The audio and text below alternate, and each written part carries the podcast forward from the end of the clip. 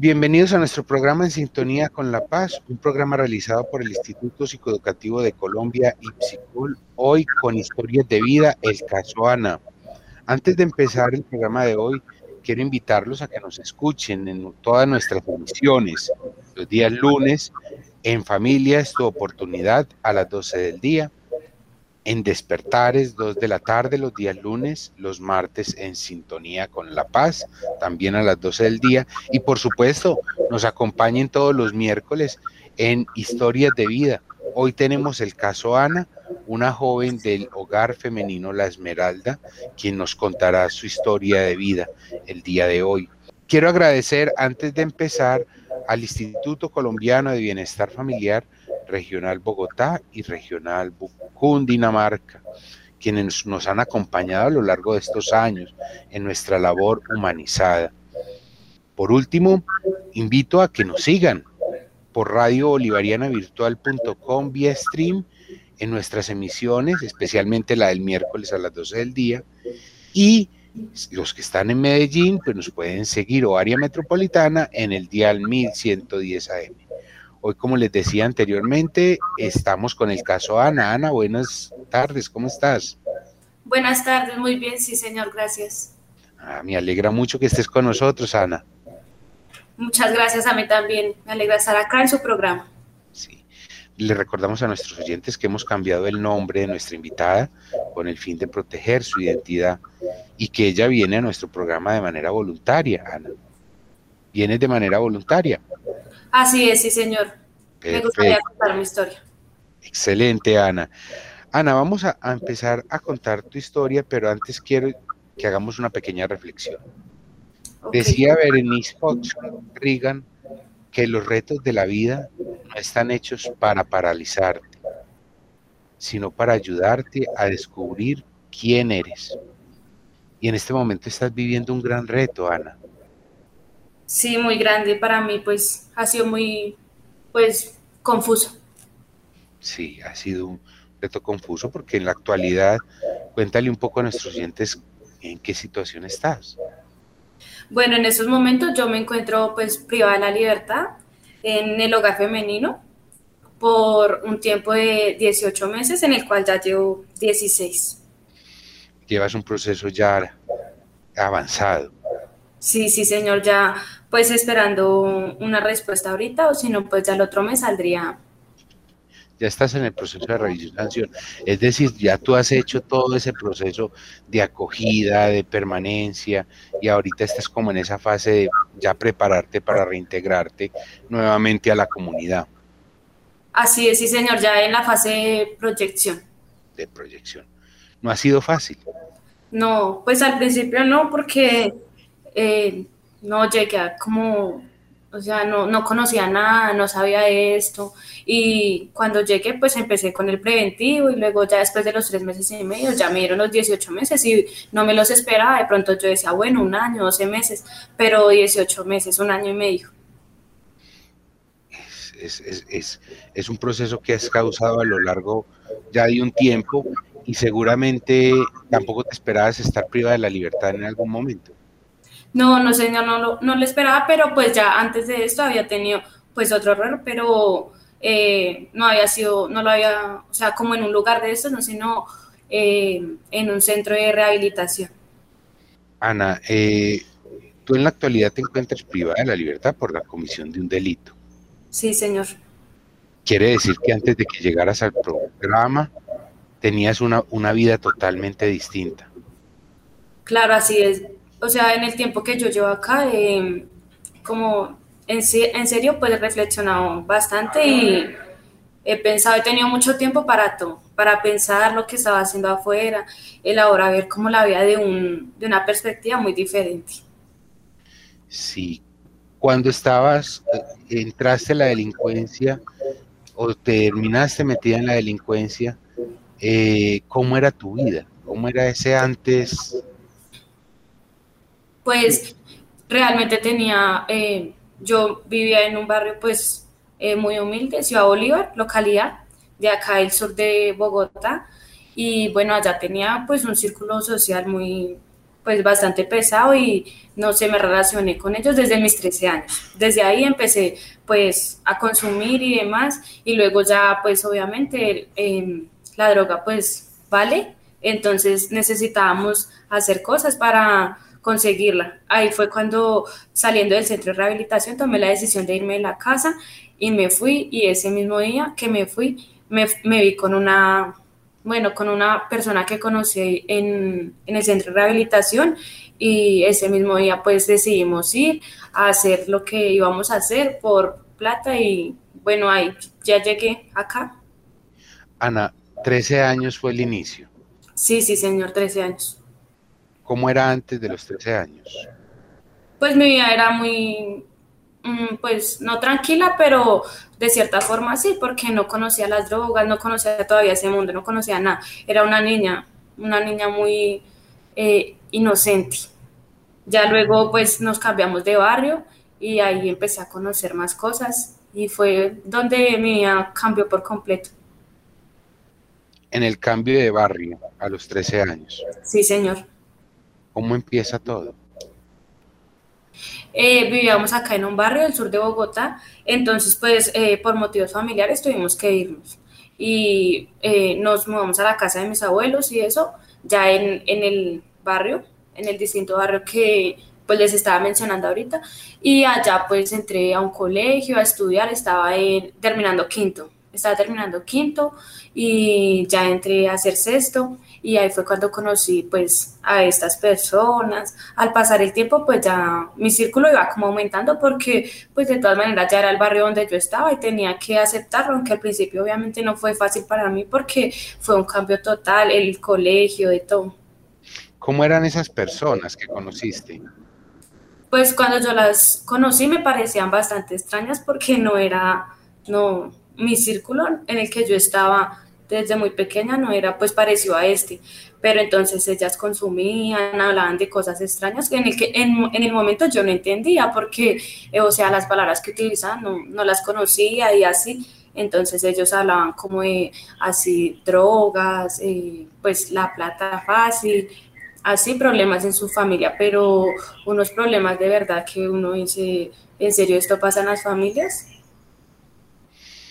Y te fuiste enredando con ellos, conociendo, ellos te aceptaron. Sí, sí, señor, pues eh, siempre fui, no, nunca discriminado, algo así, porque, o sea, a pesar de todo, yo era una niña, pero no, o sea, siempre me recibieron bien y, bueno, al principio pues me cuidaban y ellos como que no querían que yo de pronto entrara a ese mundo, pero no, pues no fue, fácil, entonces pues estando en ese círculo yo me metí en todo lo que ellos también estaban. Te fuiste metiendo lentamente también. Eh, normalmente uno pensaría que las personas entran a estos grupos porque tienen dificultades en la familia. ¿Ese era tu caso? Sí, sí, señor. Yo tenía problemas en la casa con mi mamá, mi papá ya se había ido de la casa y éramos, somos cuatro hermanos y pues ya mi mamá me pegaba mucho y eso porque pues yo ya estaba siendo muy rebelde. O sea, en el, medio en que conocí pues a estas personas ya quería salir de la casa a todo momento, llegaba tarde y yo tenía obviamente unos horarios para llegar a la casa y yo no llegaba a esa hora. Entonces ya comenzaron los problemas y pues yo, a ella fue cuando tomé la decisión como de refugiarme en las drogas, pues según esa era mi salida. Es decir, se sumaron como dos cosas los problemas en tu casa, el, que tu papá se haya ido, con la rebeldía. Sí, sí, señor. Los amigos. Así fue. Y pues ahí ya los problemas, muchos problemas, mi mamá y yo eh, discutíamos mucho, eh, ahí fue cuando comencé a tener como procesos por bienestar, por violencia intrafamiliar y eso porque pues ella me pegaba y yo decía que yo no me quería aguantar más eso, y empezaron los, como esos procesos. Empezaron esos procesos. Y dices que entraste a procesos de, de, protección por, por, el Instituto Colombiano de Bienestar Familiar. Sí, sí, señor, a los 16 años. A ah, los 16 años. Pero tú empezaste a consumir a los 13. Sí, ya llevaba pues bastante tiempo, ya llevaba tres años. ¿Crees que la violencia intrafamiliar se debió precisamente al consumo tuyo?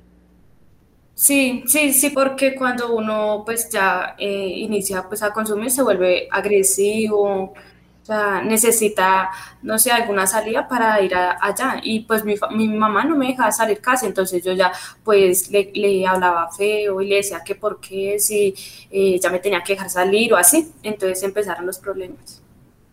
Empezaron los problemas con tu mamá y, y demás. Eh, pasaste entonces de ser una niña tranquila a ser una niña rebelde. Sí, señor. Como de sustancias. ¿Qué empezaste a consumir? Eh, la primera sustancia que yo consumí fue el DIP. El DIP. Explícale a nuestros oyentes qué es el DIP.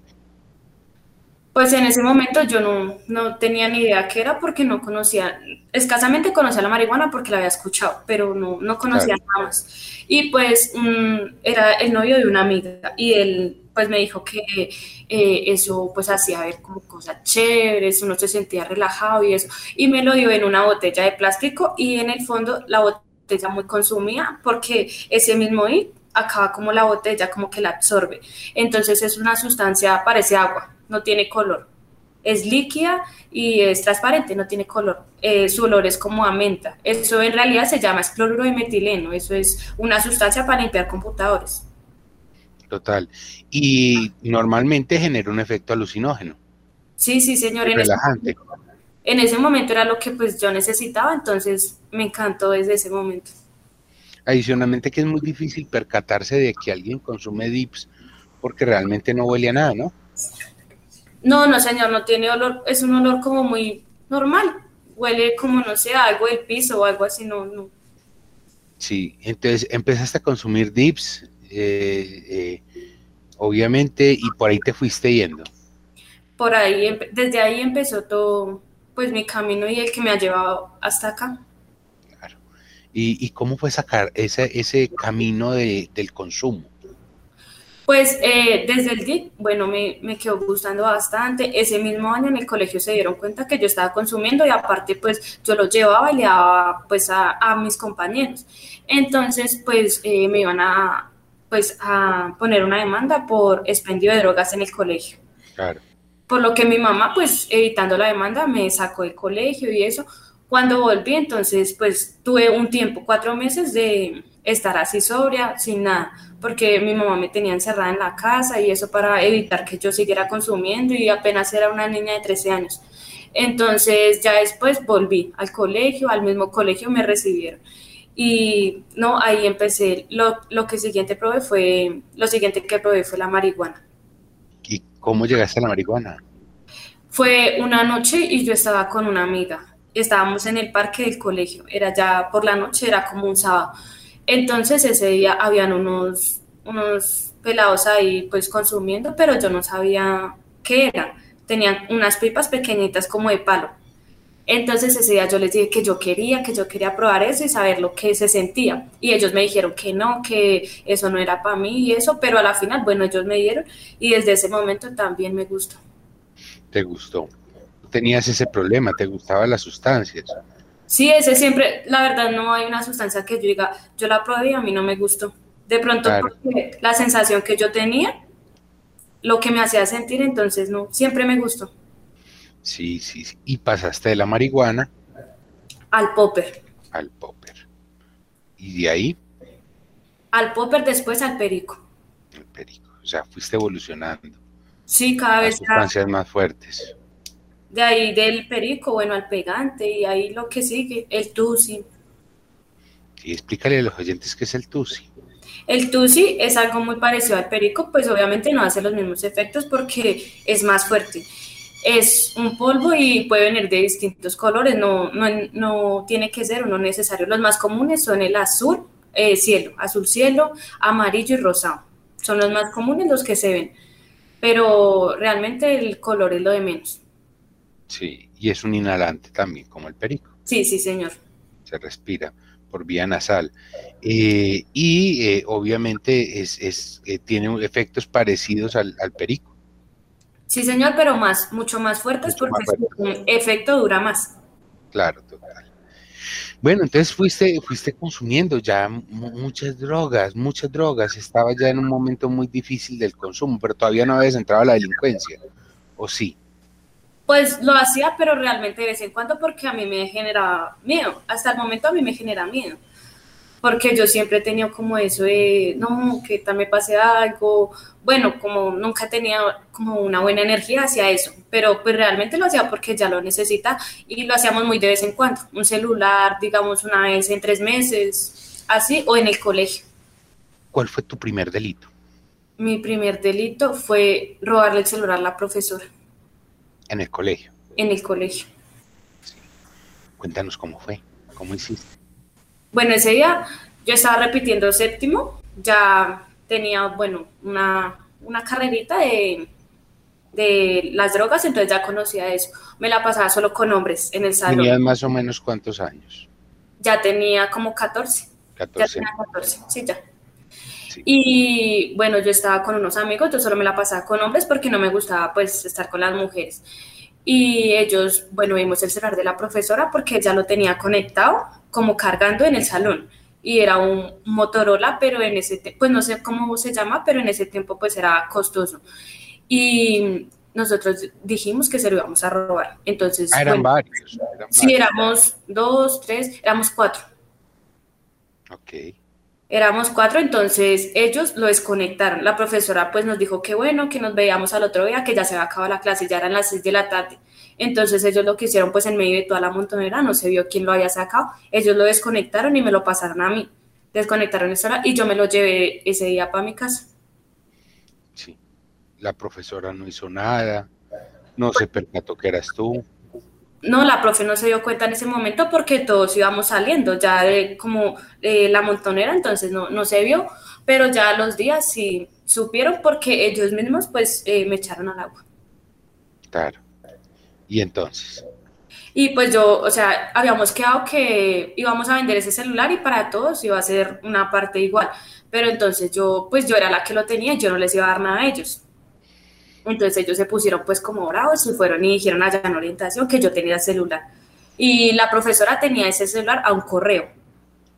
Entonces todo lo que se hacía en ese celular le llegaba al correo de ella y ella supo que yo lo tenía. ¿Se lo devolviste? Sí, me tocó devolvérselo, me tocó devolvérselo y pues ella me dijo que si no se lo devolvía me iba a poner una demanda. Y bueno, yo se lo devolví y ya en el colegio pues inicié con matrícula condicional. Claro, seguiste en el colegio, pero me imagino que la cosa no, no, no se puso nada bien. No, seguí en el colegio como por dos semanas más y me echaron. Claro, claro. De ahí arrancaste, ese fue el primero. Ese fue el primero. Ya después, de, eh, pues me sacaron de ese colegio y mi mamá me tuvo en la casa como tres meses porque ella me dijo que ya no me iba a poner a estudiar más, que yo solo le hacía perder plata. ¿Qué año estabas en esa época? Estaba en séptimo, repitiendo séptimo. Repitiendo séptimo. Bueno, entonces tu mamá te decía que ya no me iba a poner a estudiar más porque yo solo le hacía gastar plata y nada, que se veía tras de que estaba repitiendo séptimo, me había hecho echar del colegio con matrícula condicional de todo, entonces ella me tuvo en la casa, yo por esos tres meses solo pues hacía el aseo, cocinaba y eso y les mandaba el almuerzo a mis hermanos. Y después mi madrina pues no, no le gustó verme así y ella me matriculó en un colegio nuevo, de, era de validación. Ahí entré a hacer pues sexto y séptimo, pero yo ya había probado sexto, entonces más que todo era séptimo, entré eh, prácticamente como en agosto.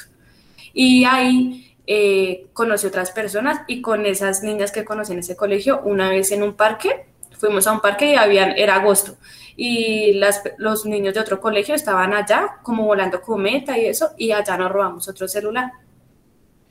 Fuiste cogiendo ventaja entonces. Sí. Saliste del colegio a la calle a empezar también a, cometer delitos. Sí, sí, señor. Me imagino que todo en su momento era para las drogas, ¿no? pues una parte y la otra pues yo miraba cómo me la gastaba o en qué, así boas, porque nunca yo puedo decir que yo tengo algo de esa plata. Claro, claro, ni era para ayudar a tu mamá, ni mucho menos. No, todo era para mí. Claro, todo era para ti. Mientras que pasaba todo esto en tu familia, tenías el conflicto permanente con tu, con tu madre, con tus hermanos, ¿cómo era la relación?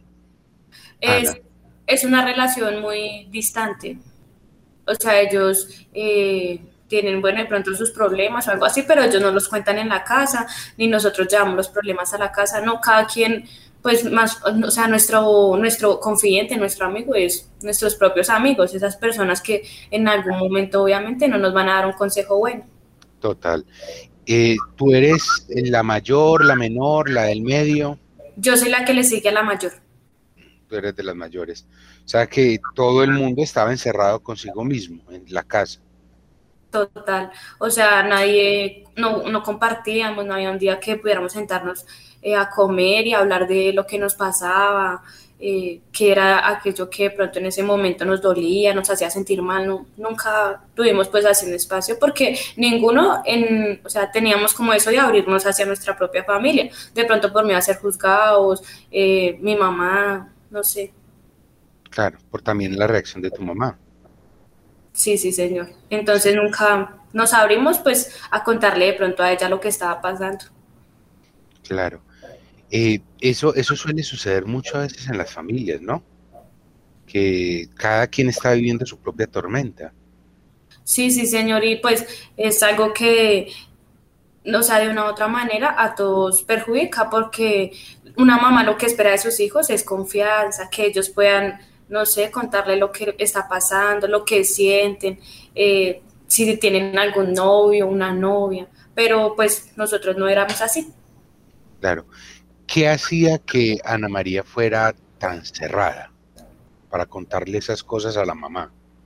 Pues la verdad yo siempre me sentí, no sé si era de pronto por lo que yo estaba pasando, que eran las drogas y eso, pero yo siempre me sentí muy juzgada y sentía que todo lo que yo hacía lo hacía mal y era como la peor de mis hermanos, como la oveja negra. Entonces, si yo en algún momento contaba lo que yo estaba haciendo, pues iba a ser peor. ¿Tú te sentías la oveja negra? Sí, sí, señoría. Hasta el momento, pues me siento así porque de mis hermanos yo soy la, única que ha tenido que pasar por responsabilidad penal, por eh, rehabilitación Sí, eso, eso también es como una carga, ¿no? Sentirse la oveja negra de una familia. Sí, porque pues de todas maneras es feo que a uno lo comparen. Ay, pero vea a su hermana, vea a su hermano como es, y usted por qué tiene que ser así, a pesar de que todos crecieron en el mismo entorno y usted fue la única que se descarrió, así. Entonces es, es muy feo. Claro, claro, totalmente. Mientras tanto, en el grupo de amigos te aceptaban como eras. Así es, entonces... Para bien o para mal. Es por eso que uno a esas personas decide cómo contarles todo lo más íntimo de uno, lo que pasa, aunque no, no reciba de ellos un buen consejo, pero se desahoga uno con esas personas y sabe que no lo van a juzgar. Así es, así es. Te sentías un poco libre con ellos. Y muchos de ellos también viviendo cosas parecidas, ¿no? Parecidas y hasta peores. Yo me sentía que ellos, yo era la más, pues, como la que tenía una mejor vida porque ellos sí de verdad eh, tenían que pasar por cosas difíciles. Claro, abandonos y otra cantidad de cosas. Sí. Bueno, vamos a hacer un pequeño corte y vamos a dejarlos con una canción que nuestra invitada nos quiere compartir. Sí, señor.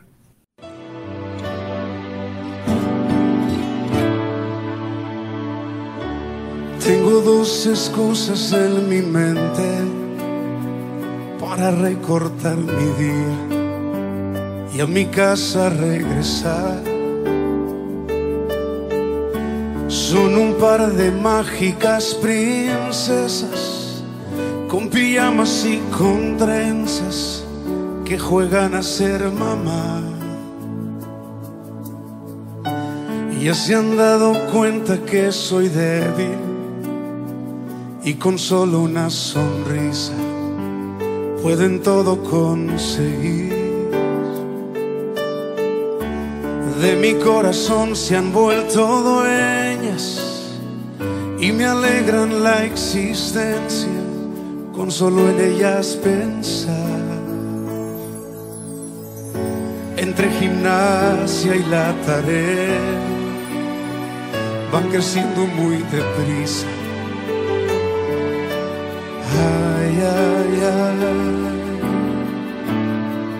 Las quisiera detener.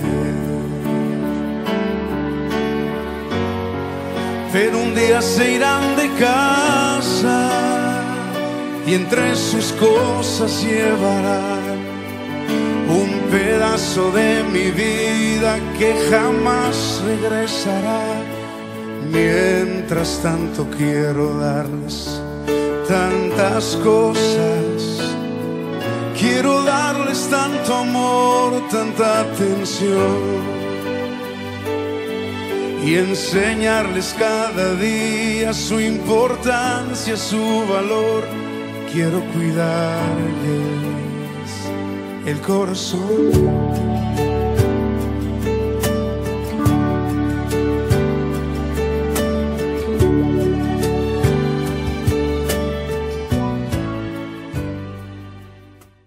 Volvemos a nuestro programa en sintonía con la paz, un programa realizado por el Instituto Psicoeducativo de Colombia, IPSICOL, hoy con casos, historias de vida, el caso Ana María. Ana, entonces, fuiste entrando al consumo desde los 13 años, entraste con drogas sintéticas como el DIP, hasta llegar a drogas fuertes como el perico y, otro, y otros. Fuiste conociendo otro grupo de amigos mientras también tenías dificultades en tu casa tenías problemas con tu mamá, problemas de comunicación, especialmente con tus hermanos y demás. Y también en el paso fuiste entrando a la delincuencia. Tu primer robo entonces fue a la profesora eh, de, tu colegio y luego saliste a la calle también a, a, empezar a cometer ciertos delitos. Cuéntanos un poco de tu, tu vida en la delincuencia. Pues desde muy pequeña yo había visto que muchas personas, eh, incluso de mi familia, ellos pues eh, estaban en la vida de la delincuencia. Yo veía que todo era, pues como era riesgoso, era muy fácil. En un momento, en una hora, en dos horas, pues uno puede hacerse dos millones, tres millones. Mientras que una persona que trabaja bien, humildemente, eso lo hace en un mes, en 15 días. Entonces, pues no sé, siempre me gustó la plata fácil. Siempre, siempre yo me he ido por eso porque en una hora tenga, no sé, por lo menos 100 mil, 150 mil, que es para lo que yo en, esa, en ese tiempo necesitaba.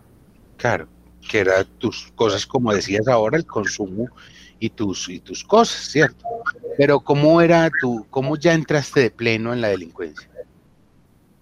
Pues ya eh, viendo, viendo y con, o sea, de las experiencias que yo veía de mis amigos, ya ellos eran, pues así, les gustaba mucho hacer, o sea, tendidos, que significa, pues, como digamos, subirse a un bus y robar toda la gente. O a un tendido. Un tendido, sí, señor. ¿O cuál otro? O un roturazo, que significa, pues, romper, digamos, los vidrios del carro y sacar lo que está en la parte delantera del carro. Roturazo. Sí, señor. En ambos casos, muy peligrosos, los dos. Sí, pues en ese momento yo no lo veía así, pero lo que a mí más me gustaba era pues de, o sea, ya eh, coger a la persona y ya. Mm, desde que empecé a hacer quieto.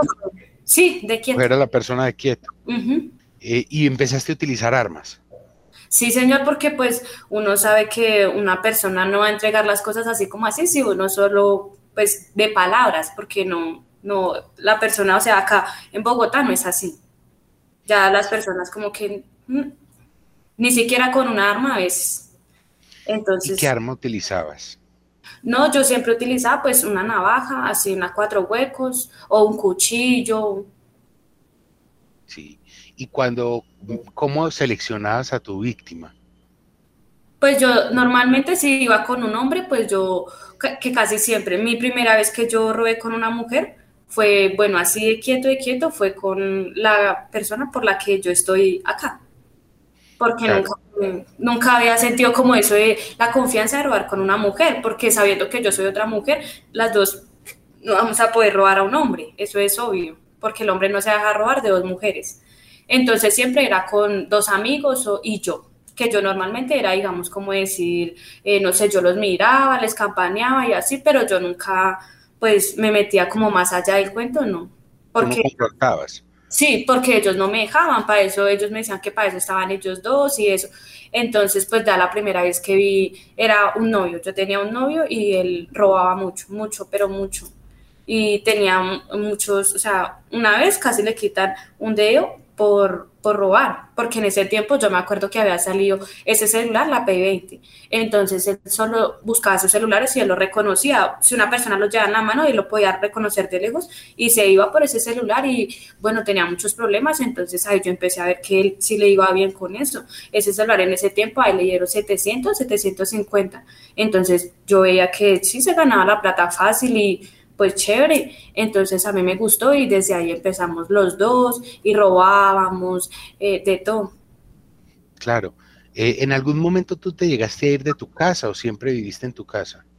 No, yo me fui dos veces de mi casa. La, la primera vez fue con él. Me fui con él porque pues eh, no me gustaba, me gustaba pues lo chévere que la pasaba con él porque él como mantenía con plata, entonces nos íbamos para donde quisiéramos, estábamos en la farra todos los días, fuera lunes, martes, lo que fuera, nos la pasábamos los dos por allá, eh, en la primera de mayo, en lugares de allá, así, entonces me gustó mucho y ahí fue cuando mi mamá me internó porque yo me había ido. Claro, y tú estabas pequeñita. Sí, tenía 16 años. Estabas pequeñita. Y eh, entonces empiezas a, robar, pero también veo que, te gustaba robar. Sí, me gustaba mucho robar porque me gustaba em, como sentir ese miedo, como ese, como nosotros lo llamamos, ese kit. Claro, sentir el kit, como dicen los muchachos, sí. sí. y, y, te gustaba, o sea, era no solamente, llegaste no solamente a ser adicta a una droga, sino también a esto. Sí, me gustaba mucho y como yo cuando estaba con él, yo obviamente ya conocía pues las pepas, lo que nosotros llamamos las pepas, que son la ribotril, eh, el 12MG, eso. Entonces él... las muy potentes. y ya eso era mi, mi, vicio, lo que yo más anhelaba, lo que llegaba el día y yo ya quería consumir. Eso fue mi mayor, yo digo que mi mayor, no sé, como... Eh, o sea, lo que, en lo que yo más me perdí en esas, en esas pepas, yo las consumía todos los días y entonces no sabía lo que estaba haciendo. Por eso era que me gustaba tanto robar, porque en ese momento sentía las ganas de hacerlo, como es quitarme con alguien, y no sabía de verdad lo que yo estaba haciendo. Al otro día yo me levantaba y yo no me acordaba, bueno, amanecíamos él y yo, digamos, con tres celulares, y no sabíamos en qué momento los habíamos conseguido, pero pues era chévere. Claro. Dices que como desquitarte con alguien. ¿Por qué? ¿Qué sentías frente a la sociedad? Pues no sé, me gustaba verle como a las personas en ese momento. Yo, o sea, yo, habían muchas cosas que a mí me olían. De pronto yo no los demostraba y nunca los demostré a, de pronto a ellos, porque yo no les iba a decir, no, tengo problemas en la casa, mi mamá pues me dice que eso, lo otro, no, porque yo no les contaba pues así ya cosas de mi familia, no, sino pues sentía como esa necesidad de, de que alguien sintiera de pronto lo mismo que yo estaba sintiendo, me gustaba ver la gente con miedo, me gustaba eso. ¿Te gustaba? O sea, sentías cierto placer cuando le causabas de una u otra manera esa intimidación a esas personas, a las que eran víctimas. Sí, me gustaba muchísimo. En serio me gustaba sentir el ki. Claro. Y pero hay algo que, que, que, también quisiera como que nos contaras un poco y era cómo seleccionaban la víctima. O sea, ¿cómo sabían a este le robo? Siempre, nunca nosotros nos íbamos, pues, eh, como digamos, por decir acá, eh, así le decimos por un volado, como decir, eh, esta persona el robo y como estoy segura de que si tiene o no tiene. Entonces siempre mirábamos que la persona tuviera o audífonos o llevara una maleta, eran como unas descripciones que se tenían, porque se sabía que si llevaba una maleta, llevaba algo adentro y se sabía que si llevaba unos audífonos, llevaba un celular. O sea, ustedes hacían un escaneo de la persona. Sí, y entonces el, eh, mi novio, el que yo tenía en ese tiempo, pues él me decía, no, esta es, esta es. Entonces él me decía, eh, no, venga, que ese acá, eh, yo voy a robar a esa persona, eran hombres o mujeres, lo que fuera. Él sí no, no le interesaba si fueran hombres, mujeres, niños, desde que él le viera como las características que mencioné, de una. Entonces a mí me gustaba eso y pues ya desde de él aprendí eso, que uno no podía irse por una persona que no le veía nada, porque cómo saber por un volado. por un volado. Por un volado, no se podía ir por un volado. Y hay, hay una cosa que, que, también eh, fue evolucionando y es que empezaste a robarle a la profesora a casi que hacerlo diario y en la calle. Sí, porque pues yo, eh, lo, lo que te estaba diciendo, yo eh, empecé, pues no una convivencia así como de novios, no, sino más bien como de, eh, no sé, me gustaba estar con él y yo lo veía más como un amigo, porque me gustaba lo que hacíamos, me gustaba estar con él en la fiesta, me gustaba que él cargaba, no, no cargaba una o dos pepas, porque él también era su, o sea, la sustancia que más le gustaba, sino me gustaba que él cargaba 40, la caja, la vendíamos, así. Entonces manteníamos con plata siempre, siempre. Estabas muy expuesta también. Mucho, mucho, pero en ese momento yo no, no pensaba en nada de eso. No veías todos esos riesgos. Bueno, vamos a hacer un pequeño corte y vamos a escuchar otra canción que nuestra invitada nos quiere compartir. En pleno público me desmayé por toda la química que había en mí. La gente decía, Vico se nos fue, pues de todos los golpes nada sentí. Solamente de lejos oí la voz de un hombre que no cesaba. Hijo mío, ¿qué pasa? Despierta, es todo lo que me gritaba. De boca a boca me dio la respiración, con lágrimas brotando de su corazón. Su rostro reflejaba desesperación, no era fácil verme en mi condición. Y me decía cada vez que me veía en la calle andando. Hijo mío, ¿qué pasa? Despierta, la droga te está matando. Hasta que un día tomé la decisión de empezar a caminar. Pero como todo el mundo no quería continuar y no era suficiente los consejos de mi padre terrenal. Pero ya había llegado demasiado lejos para regresar. Y en medio del vacío se hizo escuchar la voz que dijo: Oye, lo que dice tu Padre. Yo soy aquel que siempre te acompañó cuando te dieron rechazo. Los que se alejaron cuando vieron tu caso. Mirándote por encima del hombro porque no eran como tú. Yo te cuidé de aquellos que de frente siempre te saludaban, pero de espalda se reían y te difamaban, diciendo que nada valías porque no cuidabas tu salud. Yo te mostré quiénes son los traicioneros que hasta intentaron robar tu mujer. Y a los que contigo ganaron dinero y al verte caído prefirieron correr. Volvemos a nuestro programa En Sintonía con la Paz, un programa realizado por el Instituto Psicoeducativo de Colombia, IPSICOL, hoy con el caso Ana Ana, nos venías contando entonces de que ya eh, con tu novio pues ya prácticamente era diario, incluso no dimensionaban los riesgos que, que se corrían. Tú terminaste con este novio y luego te conseguiste otra pareja. Sí, yo con él pues no, duramos como dos meses en los que pasó todo esto o sea, nunca fue como una relación estable, sino de, o sea, de, de momento, de, de cosas. Sí, no, nunca fue una relación así como de novios, no. Pero ya, bueno, yo en ese tiempo mi mamá ya no, no aguantó pues más verme así, de que yo estaba muy mal, me veía muy delgada, mi cara no era la misma, o sea, mi, no, mi semblante era totalmente diferente porque yo, por eso lo que yo estaba viviendo en ese momento y mi mamá no lo sabía. Entonces mi mamá consiguió amigos que trabajaban allá pues con, población así, o sea, eh, policía y todo eso. Entonces ella les comentó mi caso, que yo llevaba eh, pues días sin ir a la casa, que yo sí iba a ir a para sacar ropa y bañarme y ya. Entonces ellos lo que le dijeron fue que sí, que listo, que entonces les di avisar apenas yo llegara a la casa para que ellos fueran y me cogiera para llevarme ya a un centro de rehabilitación. Obviamente sin mi consentimiento, eso no era si yo quería o no, porque yo era menor de edad y estaba a cargo de mi mamá. Entonces, eso fue una mañana, yo estaba con mi novio y él iba a ir a robar, él salía muy temprano a robar porque a esa hora era que salían las personas para sus trabajos, o sea, salía como a las 6 de la mañana y nos levantábamos muy temprano. Entonces salíamos, bueno, él, se, él ese día se fue a robar, él cogió un bus y se fue, y yo también me fui, pero yo le dije que yo iba para mi casa y nos veíamos más tarde. Entonces ese día muy temprano yo fui para mi casa y cuando llegué mi mamá estaba. Yo lo que contaba era que ella no estuviera porque ella salía también muy temprano a trabajar, pero ese, en ese tiempo ya no estaba yendo esperando que yo fuera porque ya sabía los horarios en los que yo iba, que ella no estaba. Ese día yo llegué a la casa y pues mi mamá me dijo que me iba a internar y yo estaba muy secuela, o sea, secuela significa como digamos, em, o sea, hoy me comí una pepa y el efecto que tengo me lo hace hoy, pero al otro día es la secuela, como lo mismo pero más suave.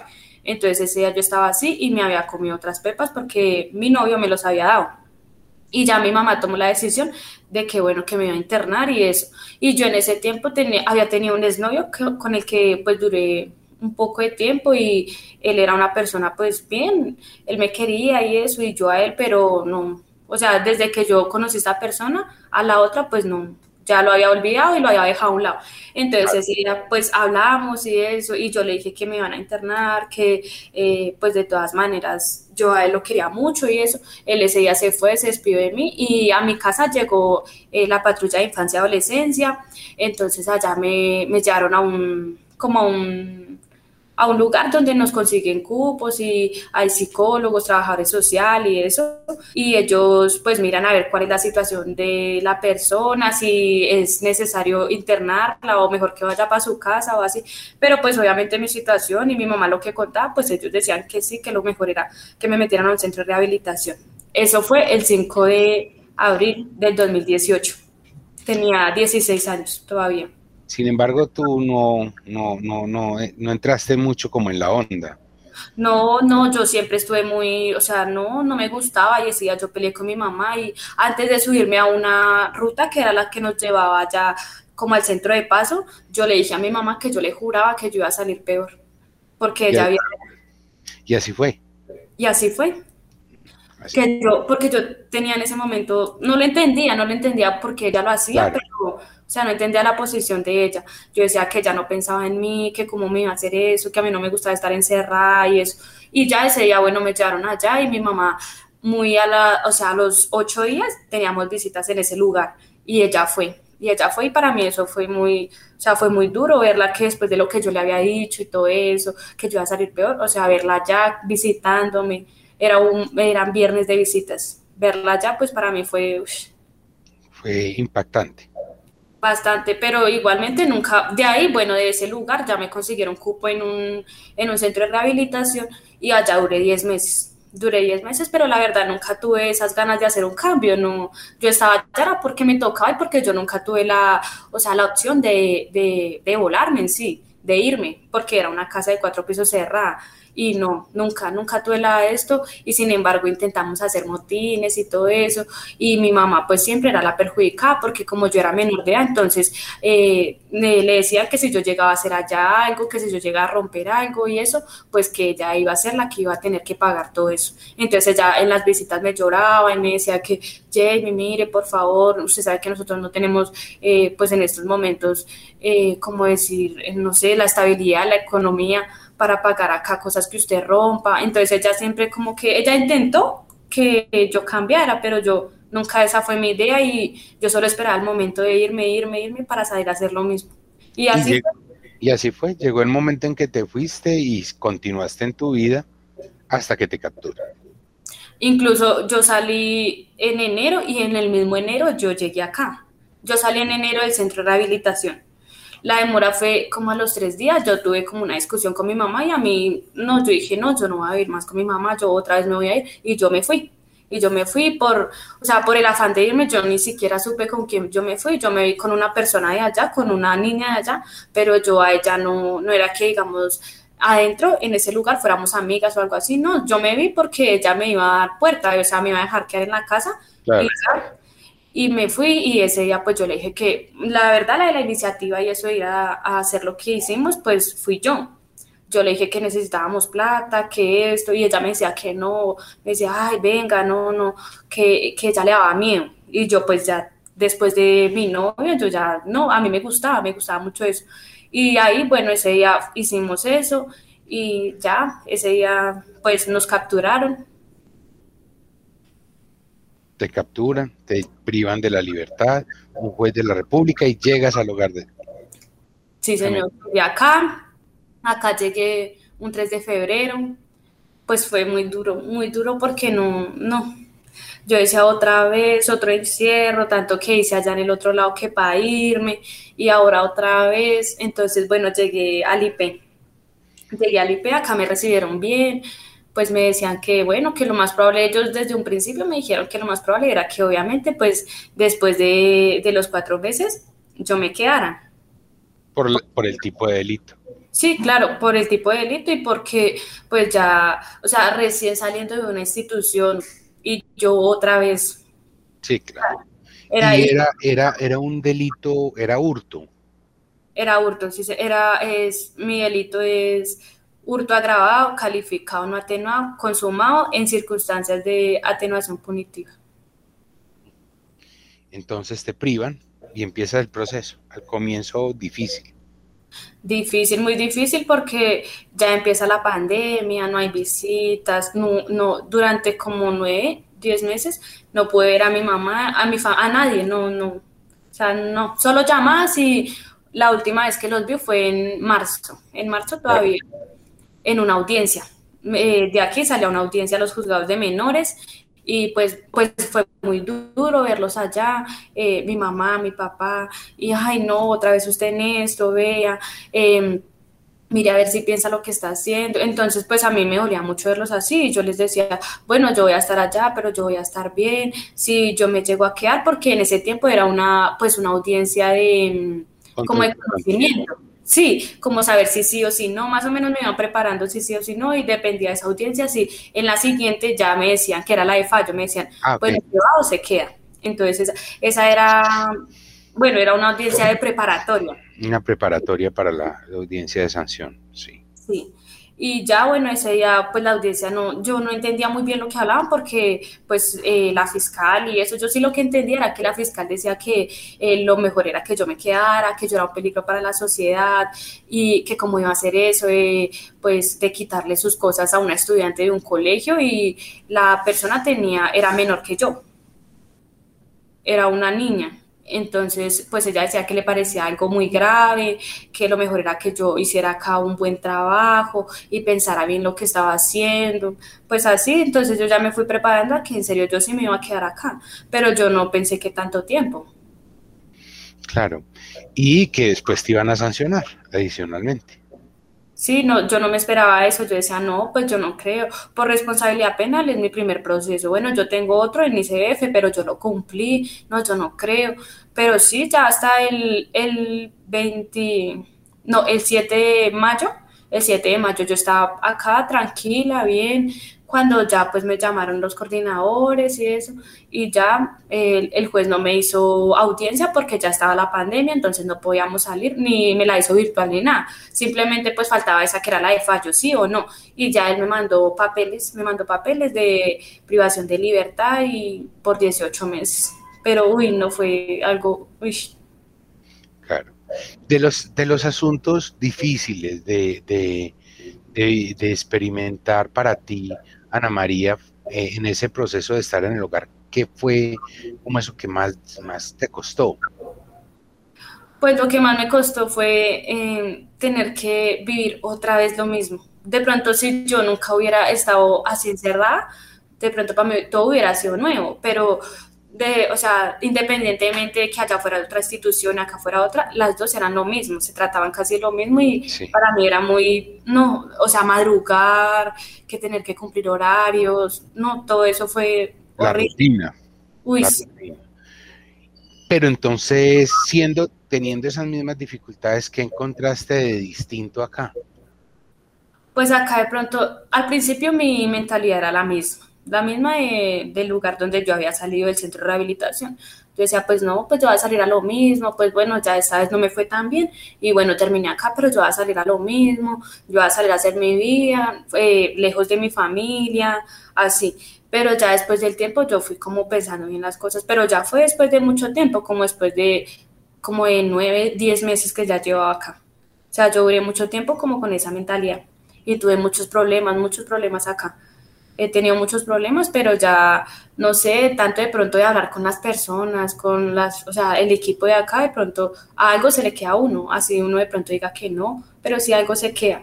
Y no sé, de pronto fue algo dentro de mí, no, no, la verdad yo no sé por qué, o sea, me había cambiado tanto, pero en estos momentos la mentalidad, pues gracias a Dios, eh, la tengo muy distinta a lo que lo tenía, digamos, eh, no sé, 8, 10 meses atrás.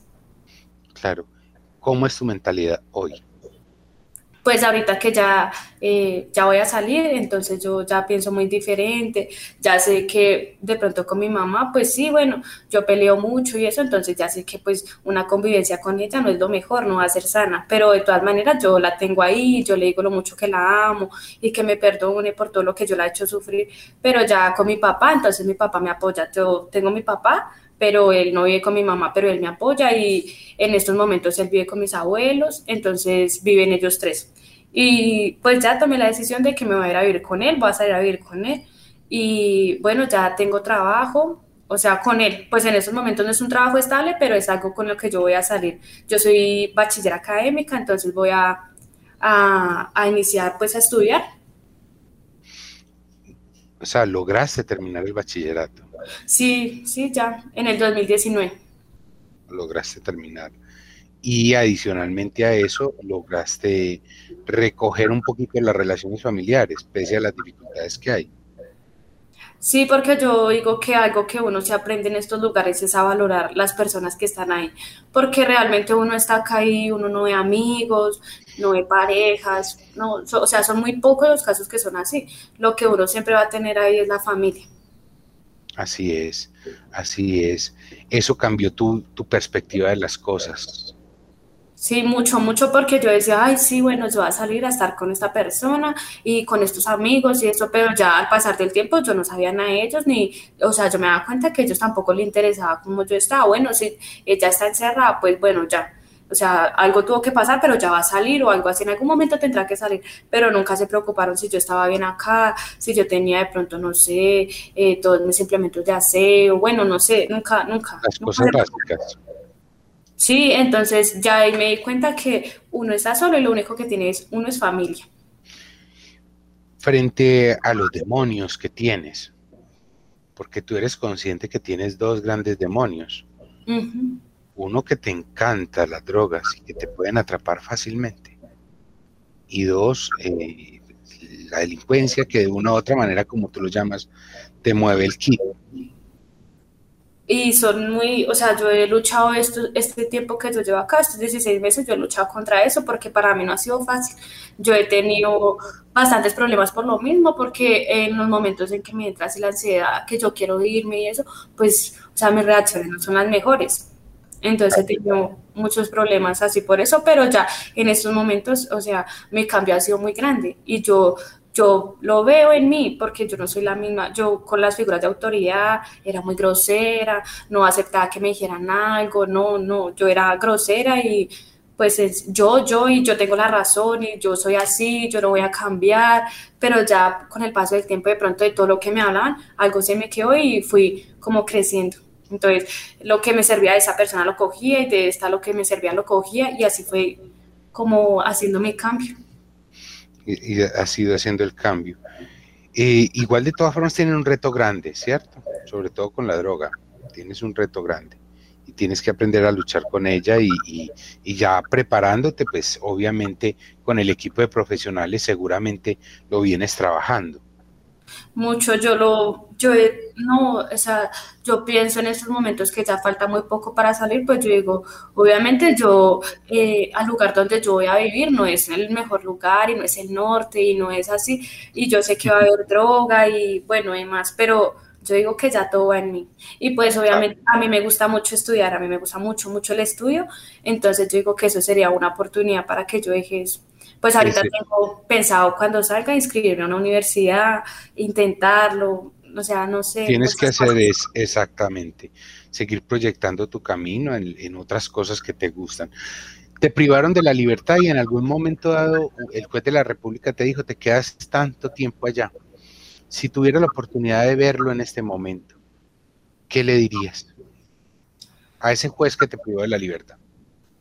Uy, no sé, porque no, o sea, en este momento, bueno, yo sí acepto que yo a mí acá me ha ido muy bien, yo he cambiado muchas cosas, he modificado otras, pero en ese momento para mí fue duro y yo todavía tengo eso de, no, porque tanto tiempo, de pronto sí le diría que, mm, no sé, o sea, que me diera unas razones por las cuales son esos 18 meses, porque independientemente de que yo tengo unos delitos, pues, eh, literalmente, pues, graves, pero yo a la, a la, víctima, a esa persona, yo no le hice nada, yo no, ni siquiera unas lesiones personales, nada.